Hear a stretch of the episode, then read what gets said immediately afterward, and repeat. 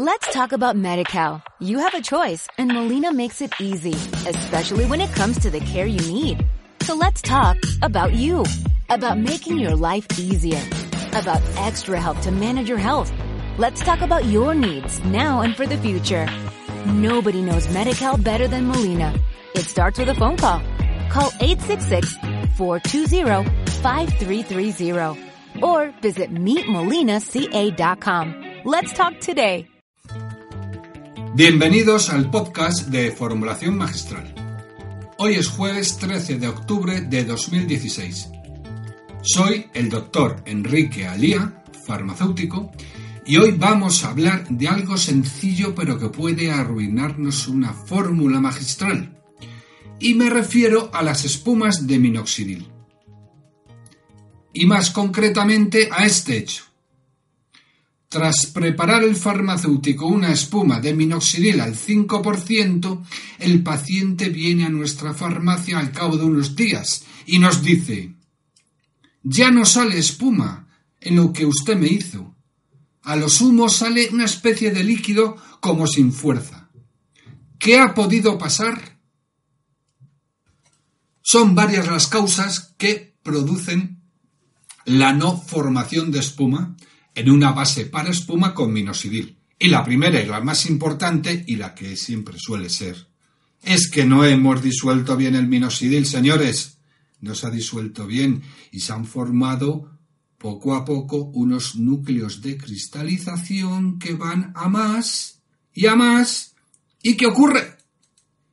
Que se obtura la bomba del espumador y al obturarse, por mucho que pulsemos, no nos sale espuma, si acaso saldrá un líquido inviable. ¿Y cómo disolvemos el minoxidil en la base para espuma? Tres factores. Primero, pulverización en un mortero. Aunque tenemos la suerte que ya viene el minoxidil perfectamente pulverizado por parte del proveedor. Bien. Segundo, agitación en un agitador magnético regulado a alta velocidad. Y si es necesario, tercero, calentamiento a 50 grados. ¿Por qué digo si es necesario? Porque hay partidas de minoxidil que se disuelven mejor que otras en función de su granulometría.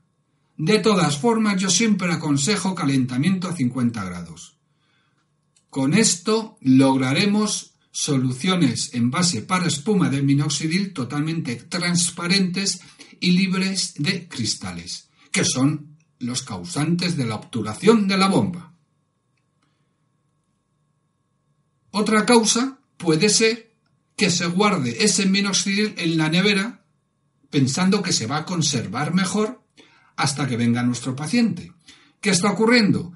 En las bajas temperaturas de la nevera hacen que cristalice el minoxidil.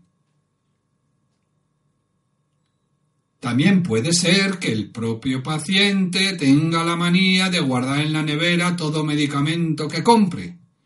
Entonces ahí también se pueden formar núcleos de cristalización.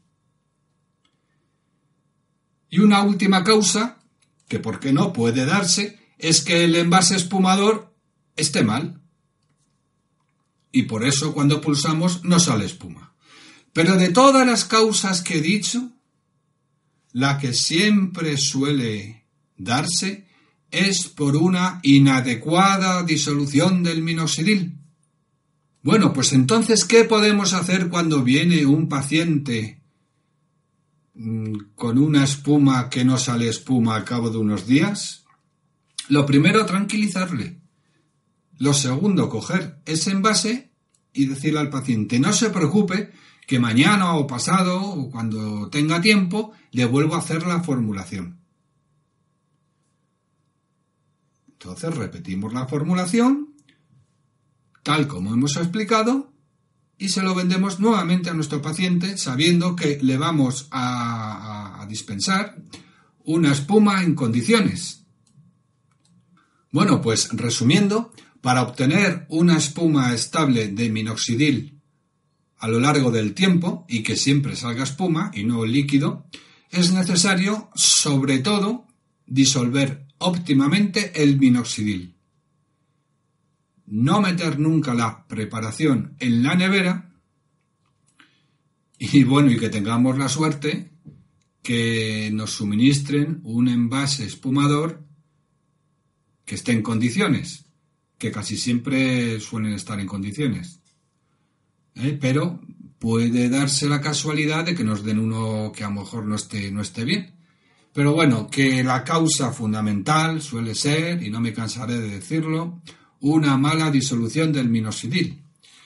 Hay compañeros que, por ejemplo, me han contado en los cursos que doy que lo que hacen es eh, añadir el minoxidil a la base para espuma, agitan un poquito con varilla y, nada, y envasan directamente. Entonces están envasando pues un cristalizado como la copa o un pino de minoxidil. ¿Qué ocurre? Que lógicamente esas espumas van a obturar la bomba.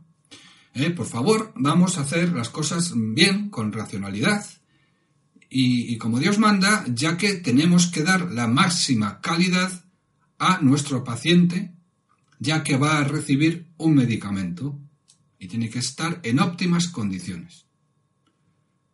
Otra cosa es lo que haga nuestro paciente luego con el medicamento, que lo guarde en nevera que, o inadecuadamente. Pero bueno, por lo menos hay que partir de un, de un medicamento con óptima calidad.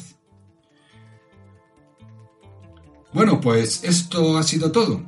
Muchísimas gracias por su atención y en unos 15-20 días lanzaré un nuevo episodio de podcast de formulación magistral. Pueden ver artículos e investigaciones en mi página formulacionmagistral.net. Hasta pronto. Let's talk about MediCal. You have a choice and Molina makes it easy, especially when it comes to the care you need. So let's talk about you, about making your life easier, about extra help to manage your health. Let's talk about your needs now and for the future. Nobody knows MediCal better than Molina. It starts with a phone call Call 866-420-5330 or visit meetmolinaca.com. Let's talk today.